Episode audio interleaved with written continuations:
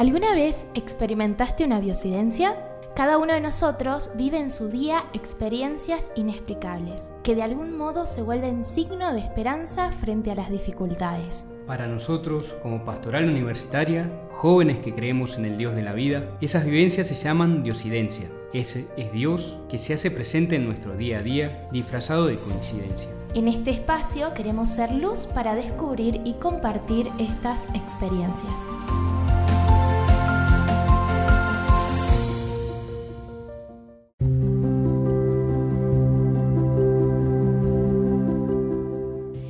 Episodio queremos reflexionar juntos sobre el Evangelio de los discípulos de Maús. Dios se hace presente y es respuesta para estos discípulos que caminan sin esperanza, tristes y desolados. Pero es Jesús quien se acerca, da luz y claridad, ablanda sus corazones y los atrae y les da la alegría de la resurrección. Buenas, buenas, ¿cómo estamos hoy? Bienvenido a este nuevo programa y gracias por darle play y quedarte a escucharnos. Hoy tenemos como invitados a nuestro capellán, el padre José Carvajal. ¿Cómo estás, padre? ¿Todo bien? Hola, justo. Y a Guada, que ya tuvimos la oportunidad de compartir con ella la, vez pasada. ¿Qué tal, Guadalupe? Buenas tardes. Hola, ¿cómo están, chicos? Un gusto volver a estar acá.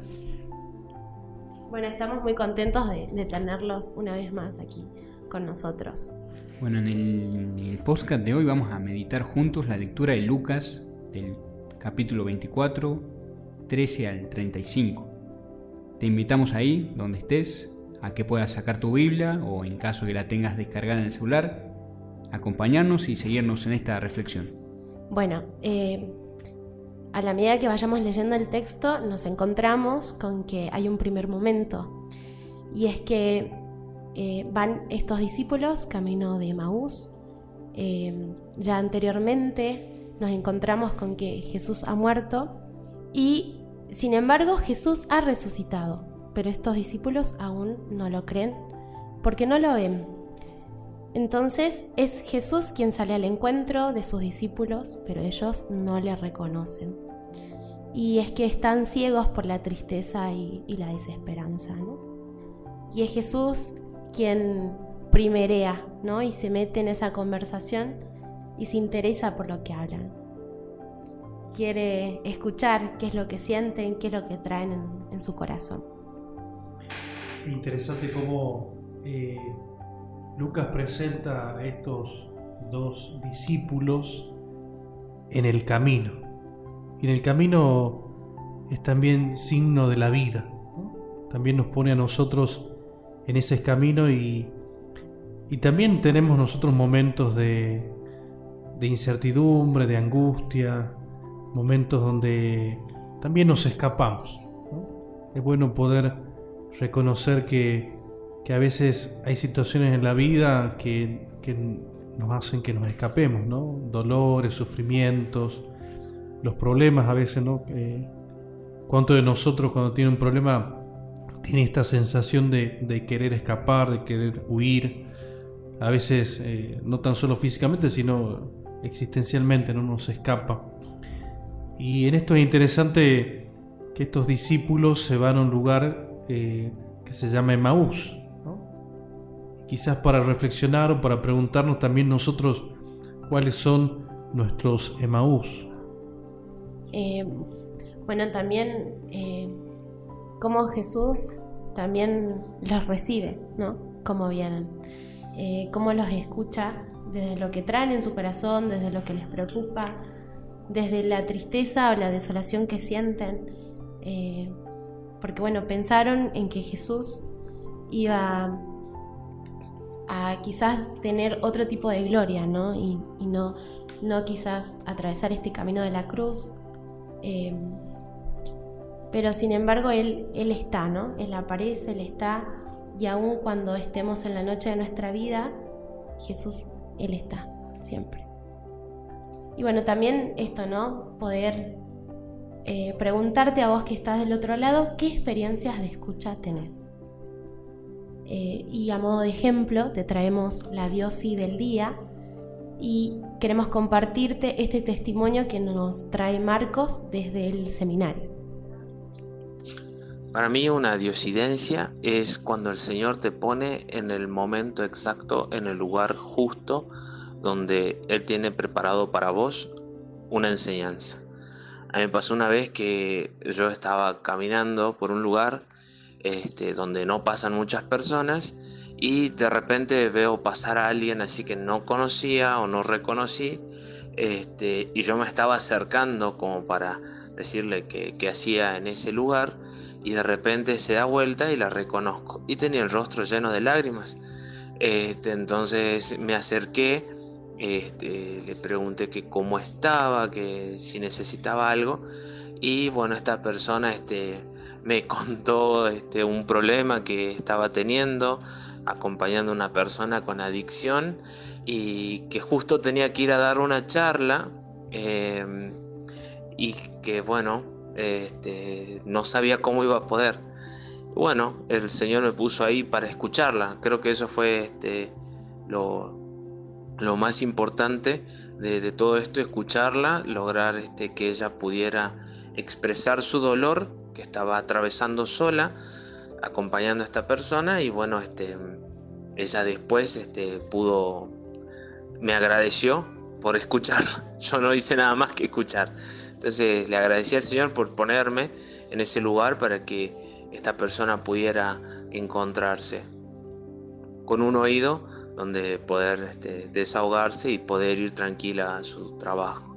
Así que bueno, eso creo yo que podría ser una diosidencia. Marco nos decía, ¿no? Que que no hizo nada, solamente escuchar. Bueno, escuchar es ya hacer mucho, ¿no? Como Jesús a estos dos hombres que venían cargando en su corazón toda esta desesperanza, dudas, miedos, ¿no? proyectos frustrados, cosas que no han acabado bien, y Jesús los recibe como, como vienen. ¿no? Eh, la experiencia del Señor de, de empatizar con ese dolor, con eso que están viviendo, de mostrar cercanía, de tener paciencia. Seguramente en ese largo caminar eh, el Señor tuvo que tener paciencia con estos hombres que, también ¿no? Eh, contaban no cosas lindas, sino cosas por ahí desagradables y que bueno, Jesús tuvo que, soportarlo en cierto sentido a ellos, ¿no? en el buen sentido de la palabra. Eh, Marcos, bueno, tuvo esa diosidencia en esa posibilidad de escuchar y que salió edificado, ¿no? seguramente con una experiencia para su formación, que él está, está estudiando para ser sacerdote y en esa experiencia una de las tareas importantes es la escucha, ¿no? escuchar, escuchar de modo activo, de modo empático, con paciencia, eh, así que muy muy coincidente con el, lo, que el, lo que el tema que estamos tratando en este día. Y como también esto, ¿no? De, en, la lectura nos dice, ¿no? Que iba un discípulo que es Cleofás y después al otro no lo menciona. Eh, ese discípulo que no se menciona, eh, también lo podemos entender que somos cada uno de nosotros, ¿no? Y en este camino de la vida que decía el Padre también, cuán importante es compartir la tristeza. Porque cuando uno comparte, eh, también se siente comprendido y consolado, ¿no? Eso también me, parece importante a, destacar. Bueno, también incluso en el camino, sin embargo, los discípulos siguen sin reconocer a Jesús, pero Él aprovecha para enseñar, ¿no? Y los reta y les dice, hombres duros de entendimiento, hombres duros de corazón. Sino eh, Jesús no solamente escucha, un gran servicio que hace es escuchar sino que también enseña. ¿no? También nos, enseña a nosotros que es bueno escuchar, pero también que la otra persona se lleve alguna palabra, algún consejo, algo, ¿no? Si nos, se nos preguntó, siempre desde, ¿no? desde la caridad, del amor, desde la empatía, poder brindarle algo, ¿no? Eh, quizás ya la persona sabe lo que tiene que hacer, quizás no se anima o quizás está buscando algún consejo, algo que uno le pueda decir, y es bueno tomarse el tiempo y pensar, ¿no? ¿Qué, le puedo decir a esta persona que lo ayude, que lo, le permita salir de esa tristeza? Y decías, Cande, esto de, caminar juntos y compartir, ¿no? Es bueno hablar, ¿no? Hablar lo que nos pasa, hablar lo que nos duele, Sé que a veces nos cuesta encontrar ¿no? personas de confianza, personas que tengan el tiempo, pero bueno, eh, también rezar para, para, poder encontrar esas personas y, poder hablar lo, lo, que vamos viendo en el día a día, porque hablar no, nos hace bien y nos permite mirar eso que me pasa, eso que me duele, eh, desde otra perspectiva, desde otra mirada y, encontrar nuevas soluciones, nuevas luces para lo que estoy viviendo. Y cuán importante también es en, este hablar con el otro, creo que por excelencia en donde podemos dejar todo lo que nuestro corazón siente o trae y sus preocupaciones, la oración, ¿no? La, la, oración yo creo que también lo vemos reflejado en nuestra Santa Patrona Teresa, cuán importante es la oración para volcar todo eso que el corazón trae. Sí, a mí particularmente me llamaba la atención esto de enseñar y cómo a veces nos cuesta que nos enseñen. Eh, entonces eso también es como que personalmente me cuestionaba, ¿no? Te lleva a cuestionar, dejo por ahí que Jesús me enseñe o que otra persona me enseñe, ¿no? Porque a veces pensamos que sabemos todo eh, o que no la sabemos o que desde lo que nosotros hacemos desde nuestro punto de vista está bien y nos cerramos a poder aprender. Entonces eso creo que también nos lleva a pensar, a ver, dejo que me enseñen eh, o que al menos me abro para poder escuchar qué es lo que la otra persona tiene para decirme. Jesús los encuentra en el camino a diferencia de otras escenas del Evangelio, no es en el templo, no es en la plaza, no es en una casa, es en el camino. el camino tiene un valor simbólico porque decíamos hace rato que expresa la vida, ¿no? Un camino está hecho para ser caminado, valga la redundancia, para recorrerlo, para comenzarlo y para terminarlo. Un camino que no se termina frustra, ¿no? Un camino que no lleva nada, eh, no tiene sentido. Eh, poder preguntarnos con esta imagen, ¿no? Eh, ¿En qué lugar del camino creo que me encuentro? ¿Al inicio?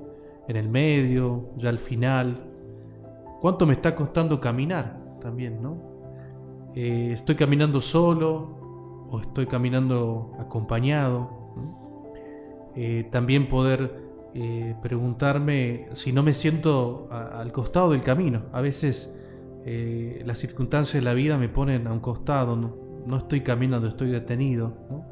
O a veces nos toca elegir, los caminos no son eh, con un, solo recorrido, sino que se abren eh, más de una posibilidad.